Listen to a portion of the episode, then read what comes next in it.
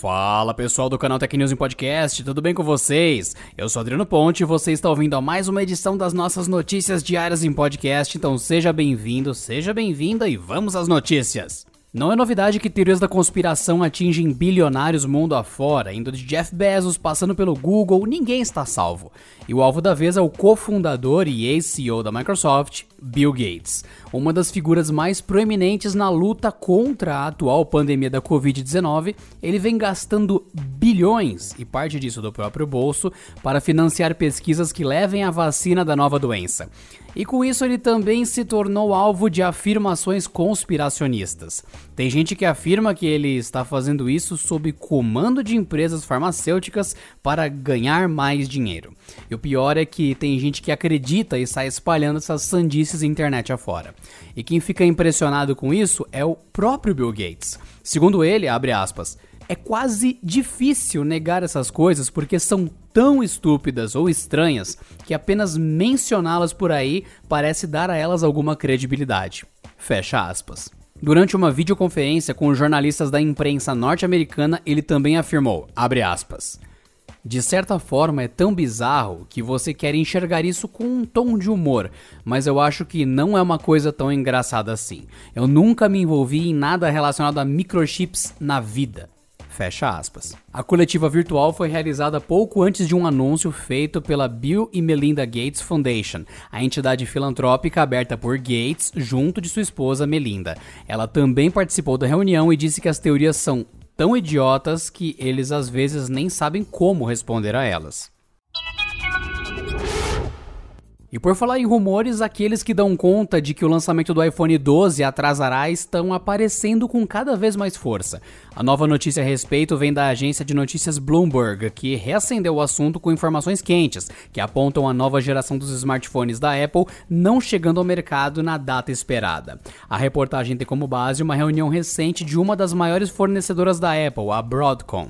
Em uma videoconferência com analistas na última quinta-feira, dia 4, o diretor-geral da companhia, Rockten, teria anunciado o atraso no ciclo de um grande produto de uma grande empresa de telefonia móvel americana.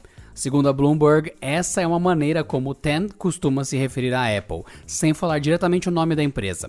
A agência ainda lembrou que as fabricantes costumam adquirir componentes para novos modelos alguns meses antes do lançamento, mas até agora a Broadcom não recebeu nenhum pedido, o que já deveria ter acontecido. Em abril, a Bloomberg já havia reportado que a Apple deve adiar em várias semanas o lançamento do novo iPhone. Já faz uns bons anos que cada geração é anunciada em setembro.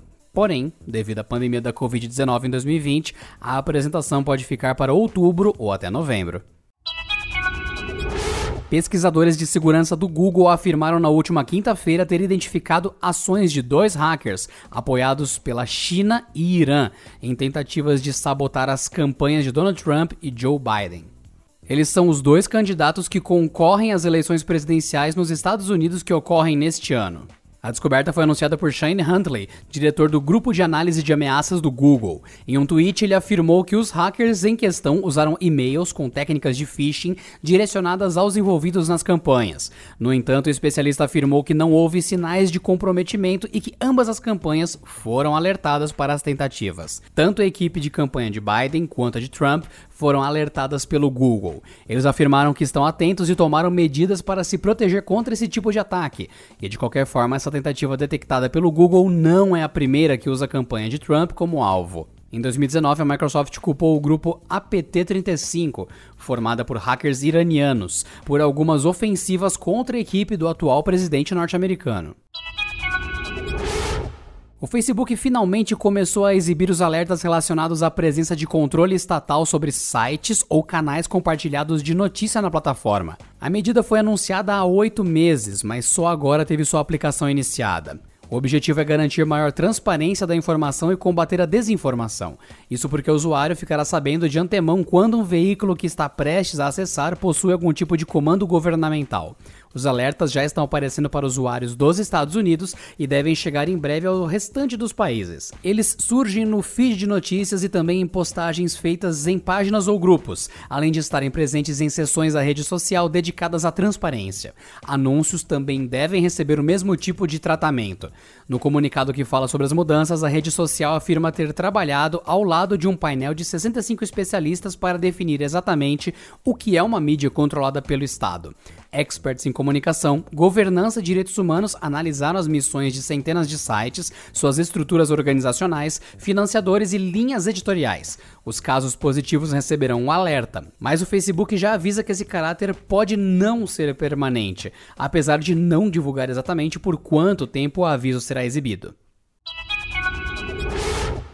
A Microsoft confirmou nessa semana que planeja aumentar o limite de participantes em uma videochamada no Teams, mensageiro corporativo com videoconferência, cujo uso aumentou exponencialmente devido à pandemia de Covid-19. De 250 pessoas, o serviço vai permitir conversar com até 300 pessoas simultâneas. Sem revelar mais detalhes, a Microsoft disse que o recurso deve chegar na versão final do Microsoft Teams ainda nesse mês. Por meio do Microsoft 365 Roadmap, a empresa comentou que a ampliação servirá para ajudar os clientes a atender rapidamente as necessidades de comunicação e também as mudanças. Para lidar com mais pessoas em uma videochamada, a empresa também está planejando expandir o número de pessoas exibidas ao mesmo tempo na tela, de 9 para 49. Sendo assim, a interface exibiria 7 linhas com 7 pessoas em cada uma. Vale lembrar que a Microsoft já havia experimentado aumentar o limite para até 350 pessoas, mas tinha como objetivo ver até onde o serviço conseguia chegar. Além disso, o Teams busca se aproximar ainda mais do Zoom, que permite reuniões com até mil pessoas em vídeo, além de 49 por tela. E por hoje é só, pessoal. Nos falamos na próxima segunda-feira em mais uma edição do canal Tech News e Podcast. Então, se cuidem, fiquem bem e até lá. Este episódio contou com a apresentação de Adriano Ponte, roteiro de Rui Maciel, edição de Mari Capetinga e editoria-chefe de Camila Reinaldi.